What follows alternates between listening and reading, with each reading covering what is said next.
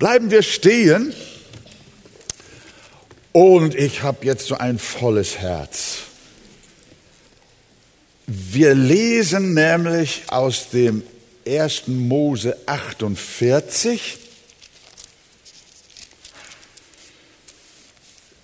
Ich hoffe, dass ihr auch wieder eine Bibel dabei habt. So nehmen wir zunächst mal nur einen Vers. Wir wollen aber ziemlich den das ganze Kapitel so umfassen.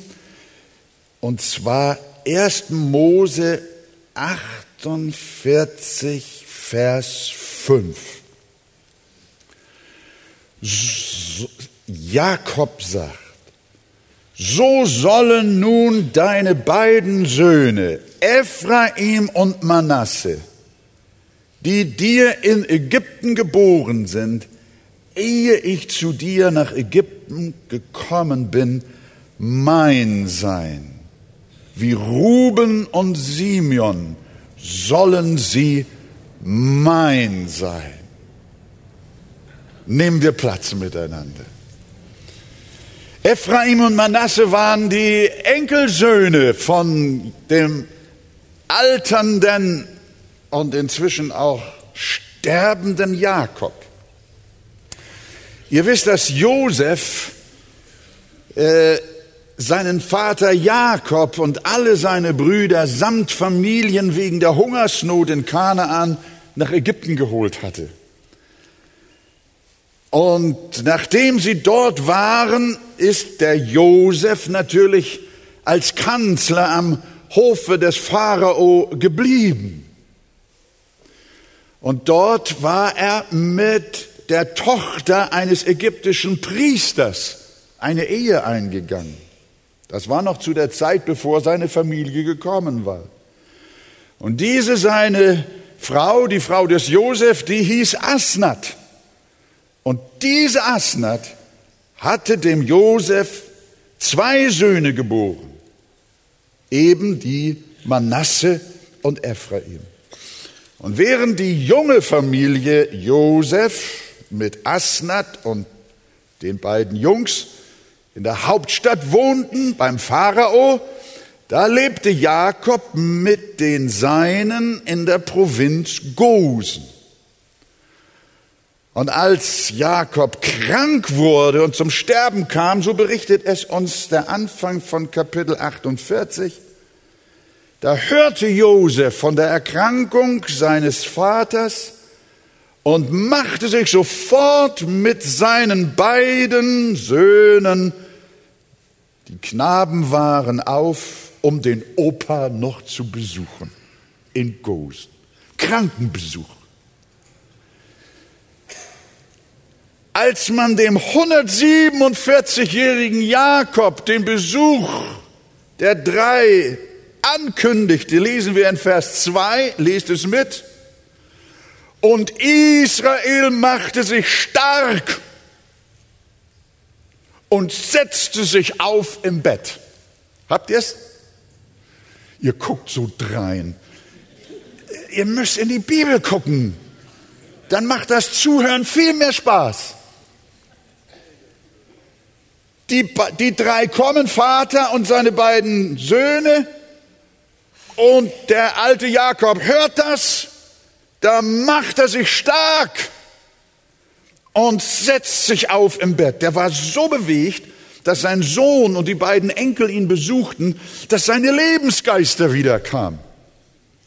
Er sich stark machte und sich im Bett aufsetzte. Er war entschlossen, seine Kinder zu segnen. Es handelte sich nicht nur um die allgemeine Freude, dass die Kinder kommen. Das kennen wir alle sondern es handelt sich definitiv um einen konkreten Akt des Glaubens.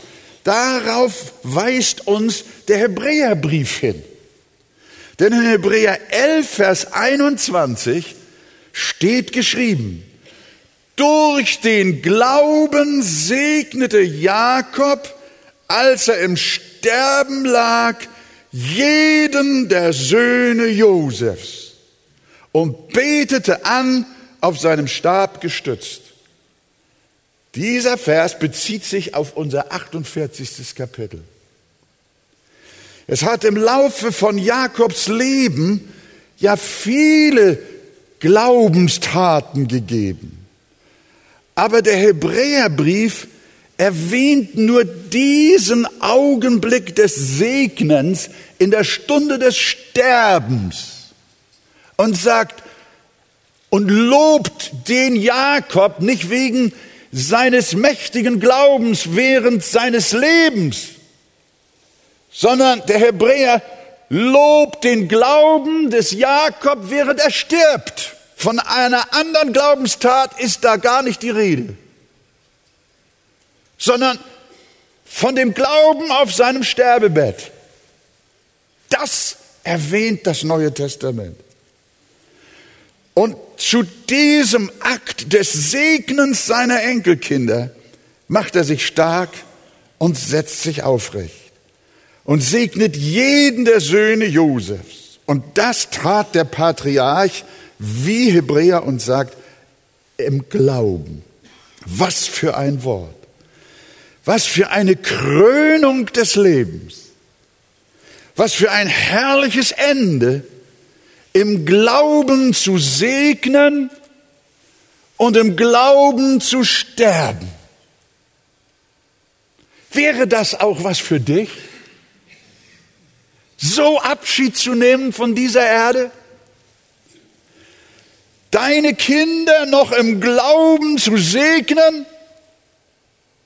und im selben Glauben zu sterben. So dass die Bibel von ihm sagt, und Jakob segnete im Glauben die Söhne Josef. Wäre es nicht köstlich, wenn über das letzte Wirken deines Lebens gesagt werden könnte, er tat es im Glauben? Wäre es nicht großartig, wenn die Kurve deines Glaubens gegen Lebensende nicht abnimmt und, und zurückfällt, sondern dein Glaube, je näher du dem Ende kommst, steigt und steigt und sie auf dem Höhepunkt ist, wenn du heimgehst? Jakobs Leben und Glauben hatte in seinen 147 Jahren viele, viele Schatten. Aber am Ende leuchtete seine Gottseligkeit hell wie die Sonne. Der späte Spurgeon hat zu diesem Vers gesagt, mit den Gläubigen mag es am Morgen regnen, am Mittag donnern und am Nachmittag Sturzfluten geben. Aber am Abend, bevor die Sonne untergeht, klart es auf. Das hat mir irgendwie gefallen. Mein Glaubensleben ist auch so la la la la. Viele Wolken, viel Nebel, viel Unklarheit. Aber ich habe, als ich das so las, lieber Heiland, hilf mir, dass ich ende wie Jakob und dass dann alles geklärt ist. Dass der Glaube aufleuchtet. Er segnete sie im Glauben. Das will heißen, der Herr vollendet unseren Glauben. Gott schenke uns das, dass wir am Sterben leuchten, wie wir unser Leben lang nicht geleuchtet haben. Wir wollen aber auch das Wort nicht übersehen, dass uns der Hebräerbrief in diesem Zusammenhang auch noch mitgibt. Hat, der Hebräerbrief berichtet uns, was 1. Mose 48 nicht explizit erwähnt, was aber wie hebräische Sprachfachleute sagen, mit drin steckt, so sagt es der Hebräerbrief ganz explizit, durch den Glauben segnete Jakob, als er im Sterben lag, jeden der Söhne Josefs und betete an, auf seinen Stab gestützt. Ich habe heute das Bedürfnis, ein bisschen schauspielerische Fähigkeiten mit einzubringen.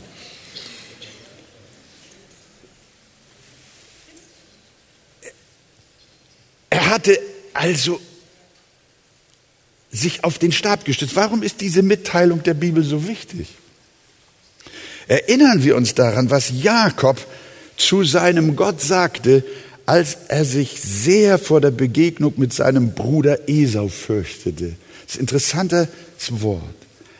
1. Mose 32, 11. Herr, so spricht er zu seinem Herrn, ich bin gering, zu gering aller Barmherzigkeit und aller Treue, die du an deinem Knecht getan hast. Denn, und jetzt kommt es, denn ich hatte nicht mehr als diesen Stab. Als er in seiner Jugend von zu Hause wegging, sich auf die Reise nach Mesopotamien machte. Herr, ich hatte nicht mehr als diesen Stab, als ich hier über den Jordan ging. Und nun sind aus mir zwei Lager geworden. Dieser Stab war offensichtlich das Wahrzeichen, das Emblem seiner Wanderschaft auf Erden. Und nun schickt sich Jakob an, über einen anderen Jordan zu gehen, den geistlichen Jordan. Und wieder war sein Stab dabei, das Symbol seiner Pilgerschaft auf Erden. Als er nach Ägypten gekommen war, stand Jakob vor Pharao und er hat ja den, Jag den Pharao auch gesegnet. Und dann hat der Pharao den Jakob gefragt, wie alt sind Sie? Und dann hat Jakob gesagt, die Zeit meiner Wanderschaft ist 130 Jahre. Wenig und böse ist die Zeit meines Lebens und reicht nicht heran an die Zeit meiner Väter in ihrer Wanderschaft. Er spricht von sein, wenn er gefragt wird, wenn ihr mich fragt, wie alt bist du, dann sage ich, die Zeit meiner Wanderschaft ist. Und die Zeit der Wanderschaft meiner Väter war. Merken wir etwas? Wir sagen immer, ich bin, so, ich bin 70, ich bin 50, ich bin 80. Hey, da fehlt was. Da fehlt was. Jakob wird gefragt vom Pharao, wie alt bist du? Und dann sagt er, die Zeit meiner Wanderschaft. Er bezeichnete sein Leben und das seiner Väter als Wanderschaft. Und sein Stab war sein Wanderstab. Jakob hielt sich für einen Fremden im fremden Land. Die Vorsehung Gottes hatte ihn zwar nach Ägypten gebracht und sein Leben gerettet, aber auch nach 17 Jahren in Gosen war er immer noch nicht heimisch. Wenige Verse zuvor, äh, im Kapitel 47, erzählt uns die Bibel, dass Jakob kurz vor seinem Tod dem Josef dieses Versprechen abnahm. Könnt ihr lesen, ein paar Verse vorher. Habe ich Gnade vor dir gefunden Josef, so lege deine Hand unter meine Hüfte, dass du die Liebe und Treue an mir tust und begrabst mich nicht in Ägypten, sondern ich will liegen bei meinen Vätern und du sollst mich aus Ägypten führen und in ihrem Grab in Kanaan begraben. Diesen Wunsch hatte der alte Jakob auf seinem Stab gelehnt. Denn er war kein Bürger Ägyptens, sondern ein Pilger nach Kanaan. Und später in jener Nacht, als ganz Israel das Passalam essen und aus Ägypten ausziehen sollte, gab Gott ihnen Anweisung, 2. Mose 12, 11. So sollt ihr das Lamm aber essen, um eure Lenden sollt ihr gegürtet sein und eure Schuhe an euren Füßen haben und den Stab in der Hand. Und ihr sollt es essen als die, die hinwegeilen. Es ist des Herrn Passa. Ihr lieben Gotteskinder, sollten wir nicht auch in diesem Geist leben mit dem Stab in der Hand als die Hinwegeilenden? Denn auch wir haben hier keine bleibende Stadt, sondern wir sind Fremdlinge in dieser gottfernen Gesellschaft. Wir wohnen wohl in Ägypten, aber wir sind keine Ägypter und wir werden es auch nie werden. Wir achten wohl die Gesetze des Landes und wir suchen der Stadt Bestes, aber wir gehören nicht wirklich hierher. Unser Bürgerrecht ist im Himmel, unsere Heimat ist Zion, das neue Jerusalem und unser Wanderstab, auf den wir lehnen, ist diese Bibel. Ich bin manchmal richtig froh, nun will ich nicht wehleidig werden, aber wenn ich mal in meinem Bücherbord greife und sehe daneben die alten Bibeln von meiner Mutter und auch die Bibel von meinem Vater. Ich muss die Bibel, besonders die von meinem Vater, rausnehmen. Ich schlag sie so gerne auf und da sind so ein paar Randnotizen. Und dann lese ich das, kann es kaum noch lesen, so alt ist das Ganze. Aber ich denke, das ist mein Vater. Und dies hier war sein Wanderstab. Halleluja. Den hat er gehabt sein Leben lang. Hast du auch einen solchen Wanderstab, auf den du dich lehnst und anbetest, auch wenn gerade wenn das Ende kommt? Sieh, die Bibel ist unseres Fußes Leucht und das Licht auf unserem Weg. Mit ihr gehen wir durch unser ganzes Leben und auch am Ende lehnen wir uns auf sie. So sagt der 23. Psalm, und ob ich schon wanderte im finstern Tal, fürchte ich kein Unglück, denn du bist bei mir.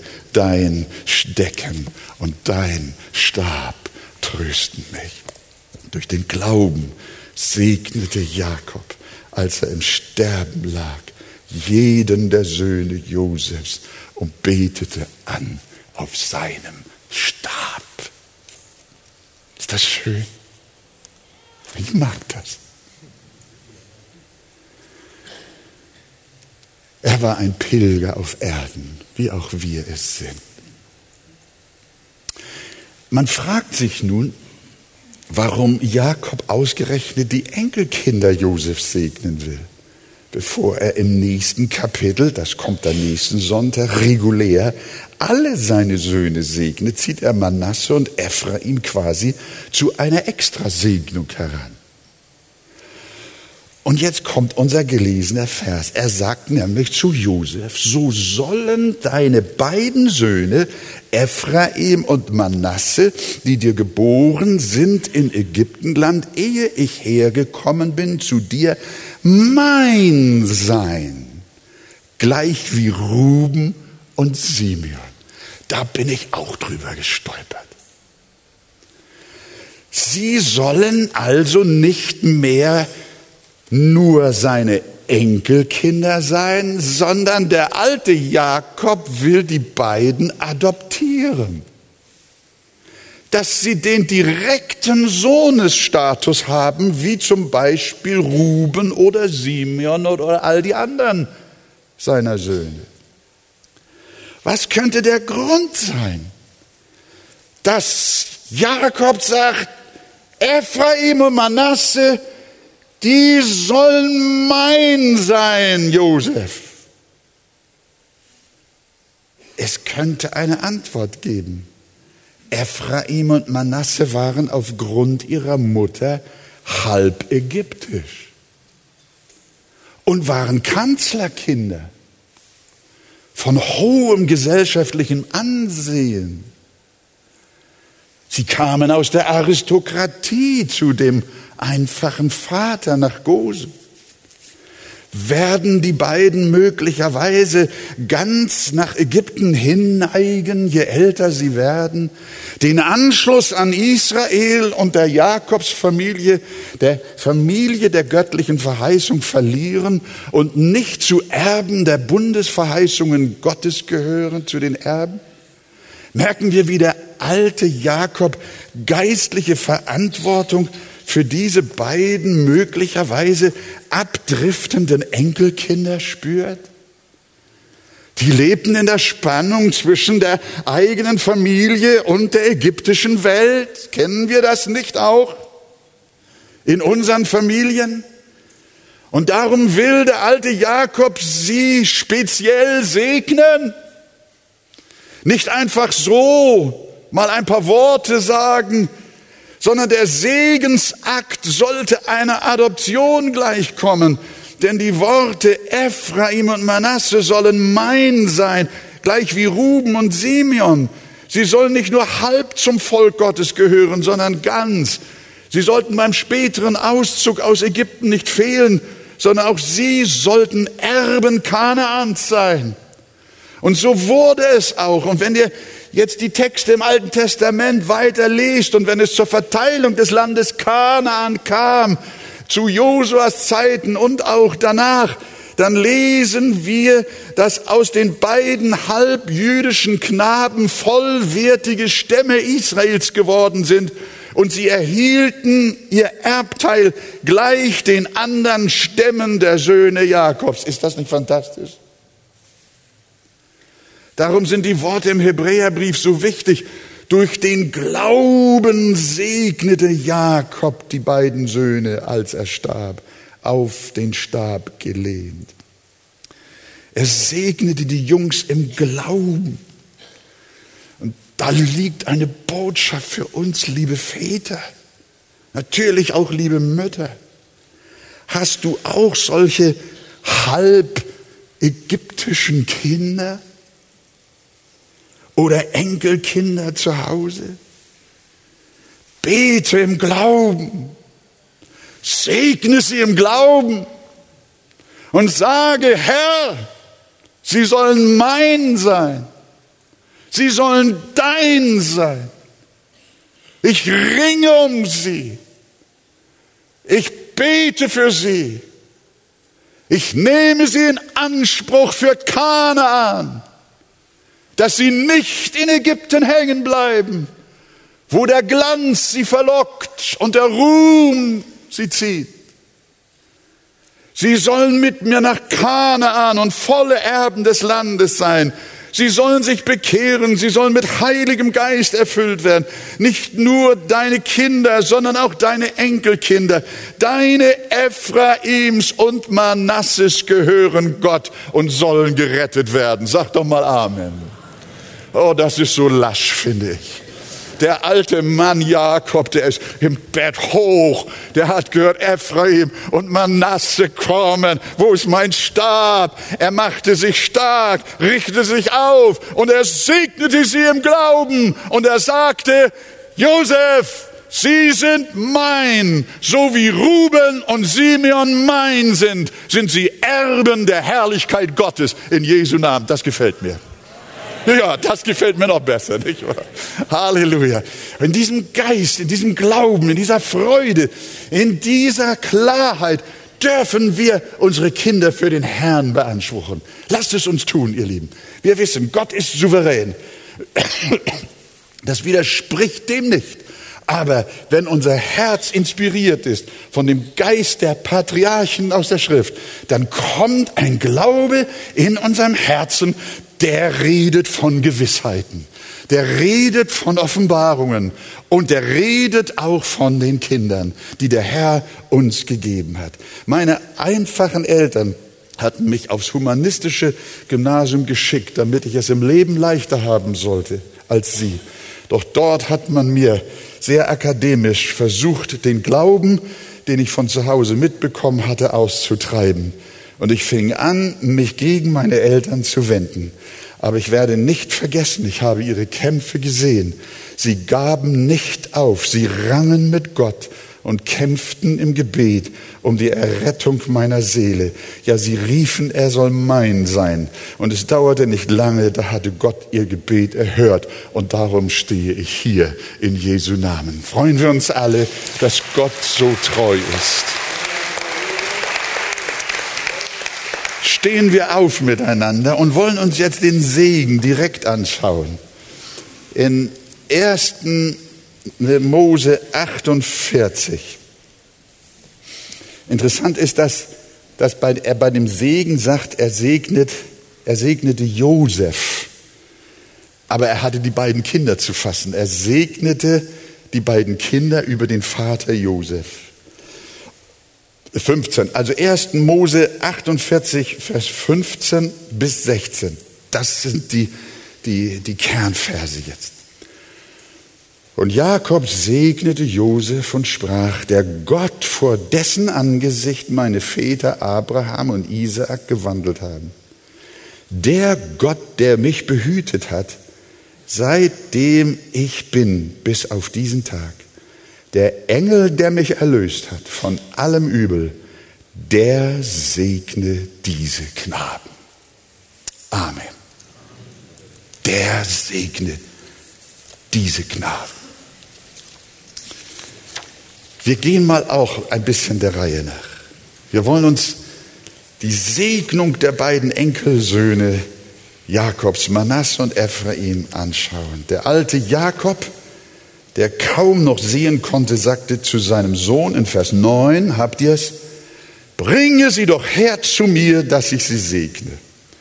Und als Josef die Jungs zu ihm brachte, äh, Vers 10, schaut euch das mal an, es ist viel zu schade, dass wir da so schnell drüber wegeilen. Äh, als Josef die Jungs zu ihm brachte, küsste und umarmte er sie.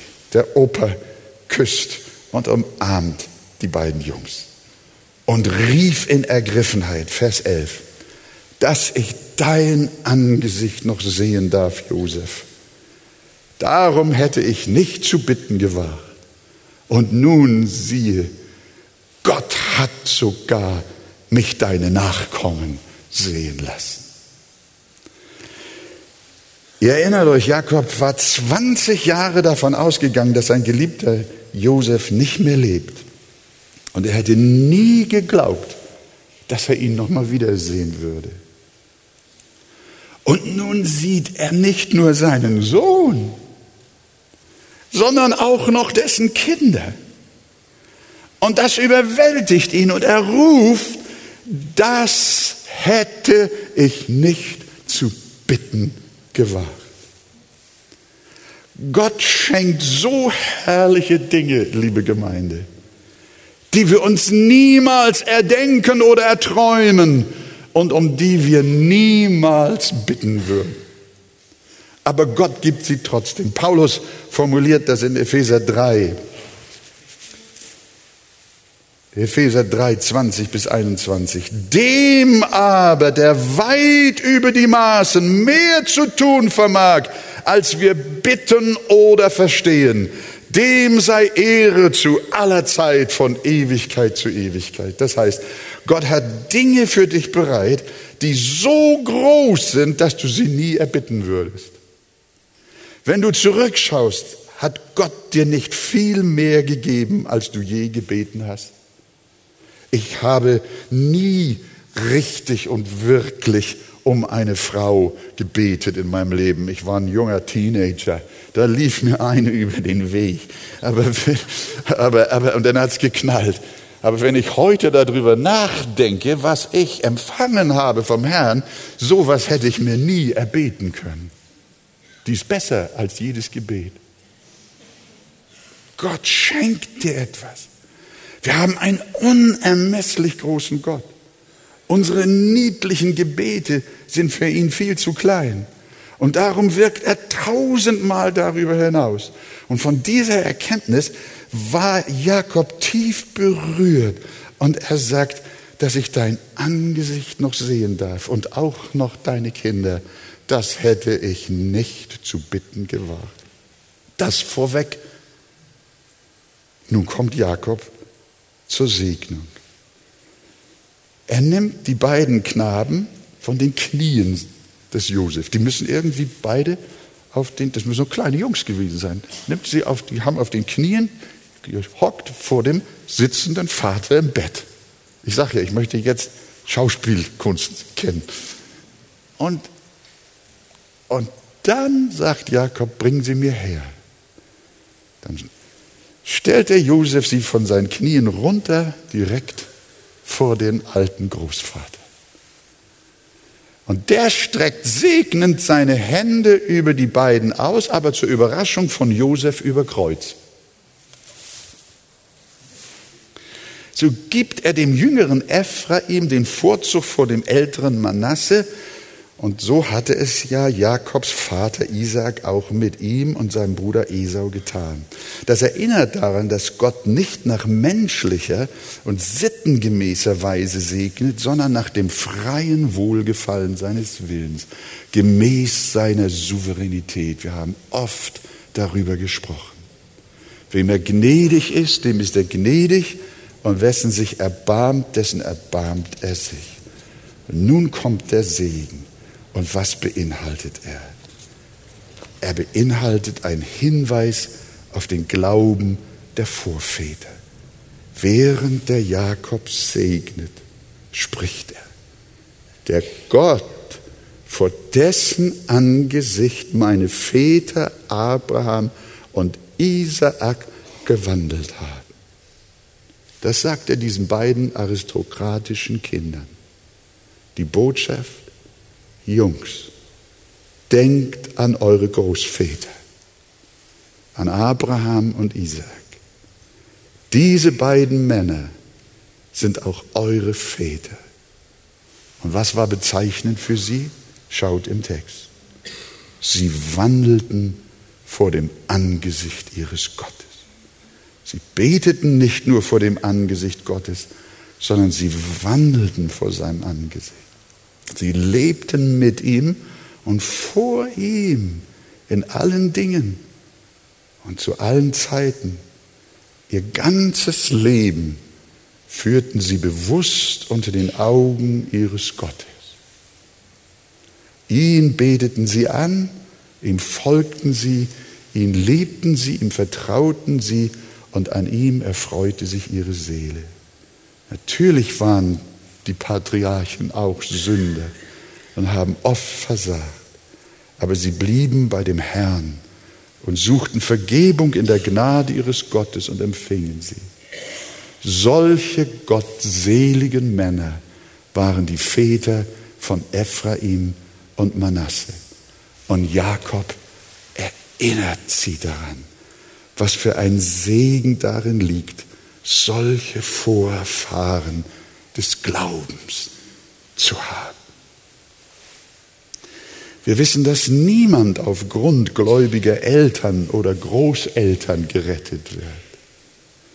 Das Heil erlangen wir nicht durch Fleisch und Blut oder Tradition, sondern jeder muss selbst von neuem geboren werden und für sich persönlich an Christus glauben. Und dennoch, liebe Gemeinde, ist es ein großer Segen, ein großer Vorzug, eine große Hilfe, aus einem Geschlecht zu stammen, das seit Generationen den Heiland liebt. Kinder gläubiger Eltern profitieren enorm von dem gottseligen Leben ihrer Eltern und Großeltern. Wir haben in unserer Arche-Gemeinde einige solcher, positiv gemeint, solcher Familiendynastien deren Christusnachfolge drei oder sogar vier lebende Generationen überspannt und deren Vorfahren auch schon Jesus geliebt haben. Und solche Familien sind meist Säulen in den Gemeinden und haben eine große geistliche Kraft.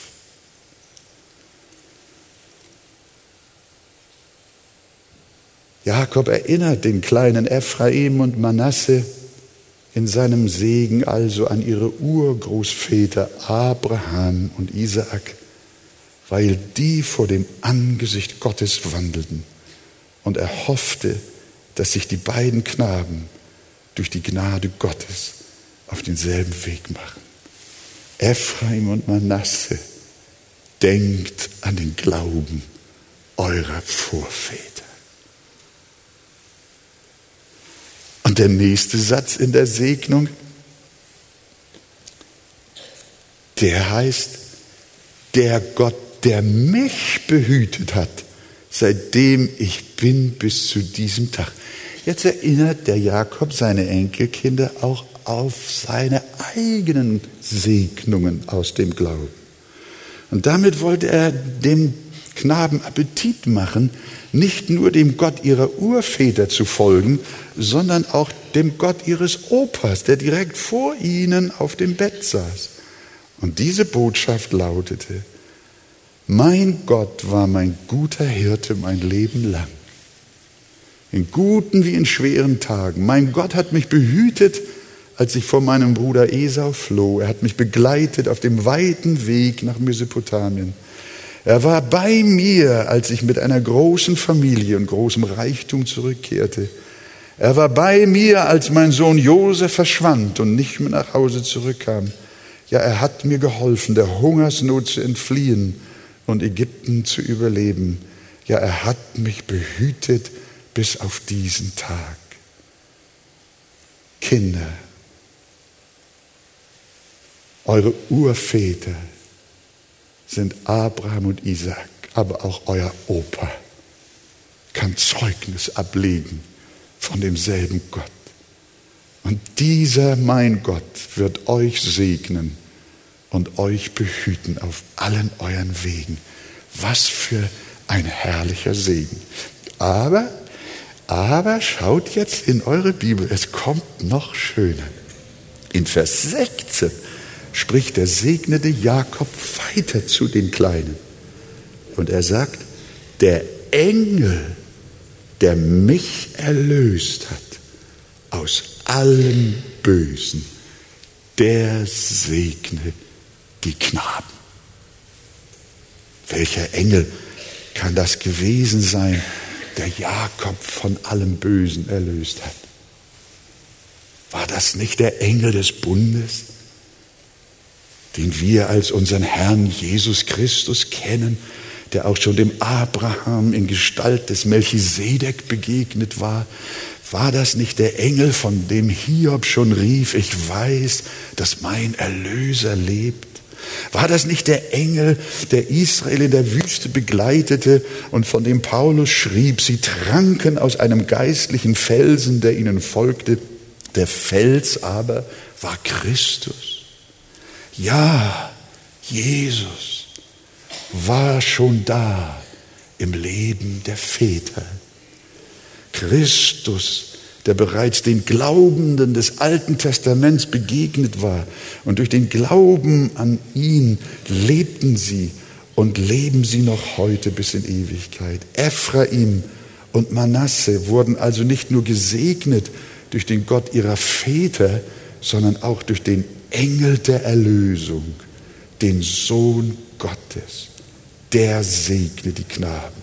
Hier ist Evangelium für Ephraim und Manasse. Halleluja. Liebe Gemeinde,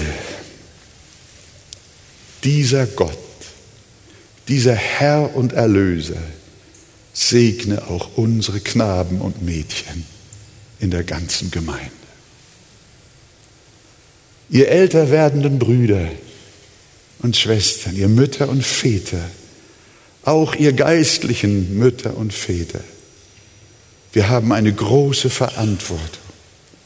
Segnet ganz bewusst eure Kinder und Kindeskinder durch euer tägliches Gebet und investiert euch geistlich in sie, auch wenn ihr schon sehr, sehr schwach seid, wie Jakob. Ich gehe sogar so weit, fürchtet euch auch nicht vor einem ernst gemeinten Ritual bei bestimmten Anlässen euren Nachwuchs zusammenzurufen. Und damit meine ich nicht erst auf dem Sterbebett und erzählt von eurem großen Gott und Heiland Jesus Christus. Ich glaube, es, es ist nicht verkehrt, dem Jakob hier ganz konkret zu folgen, auch im Glauben, auch in dem Hunger und der Sehnsucht danach, dass ihr eure Kinder gesegnet wissen wollt, dass ihr sie errettet sehen wollt. Nehmt sie euch, wenn sie Geburtstag haben.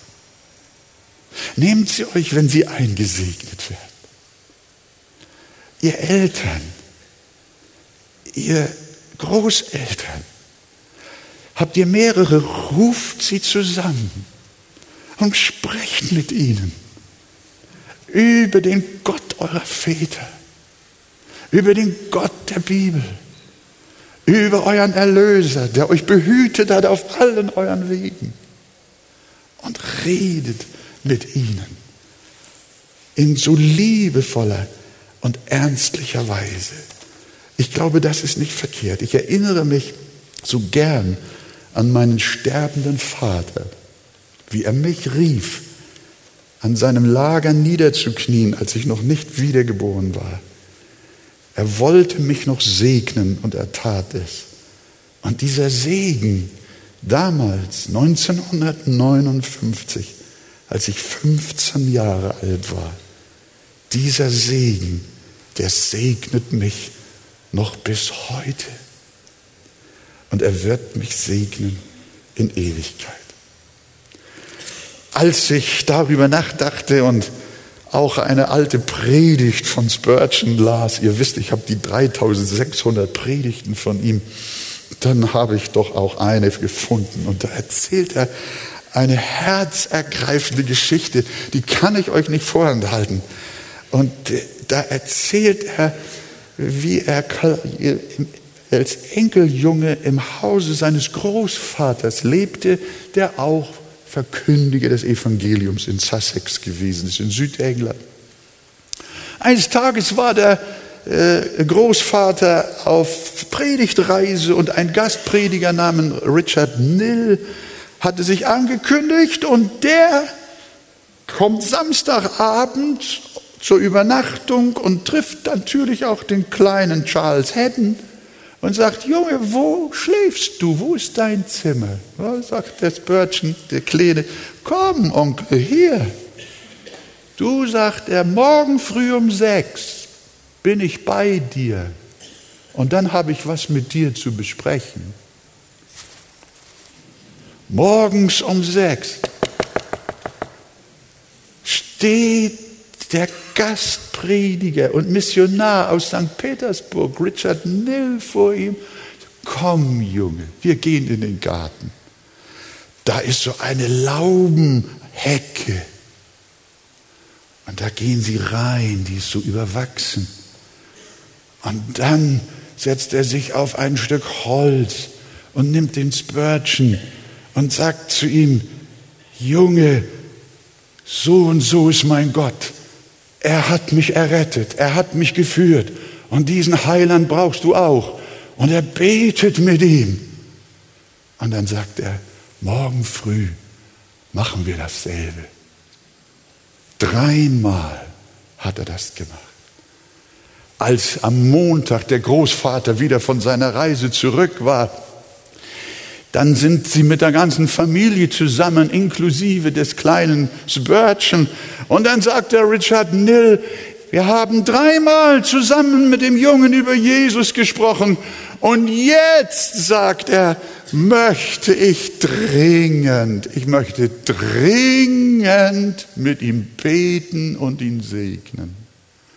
Und dann kniet der Mann sich nieder. Ich weiß nicht, ich will nicht zu theatralisch werden. aber, aber das hat mich, das hat mich bewegt. Und der Kleine, gerade so ein bisschen Kopf höher im Knien, dann nimmt er seine beiden Hände, zieht den Jungen ran, legt sie um sein Knick und dann betet er mit dem Jungen und segnet das Kind. Und dann spricht er aus, dieser wird errettet werden. Dieser wird ein Prediger werden vor vielen, vielen Menschen. Und er wird ein Segen sein für unzählige. Da war es im Zimmer feierlich.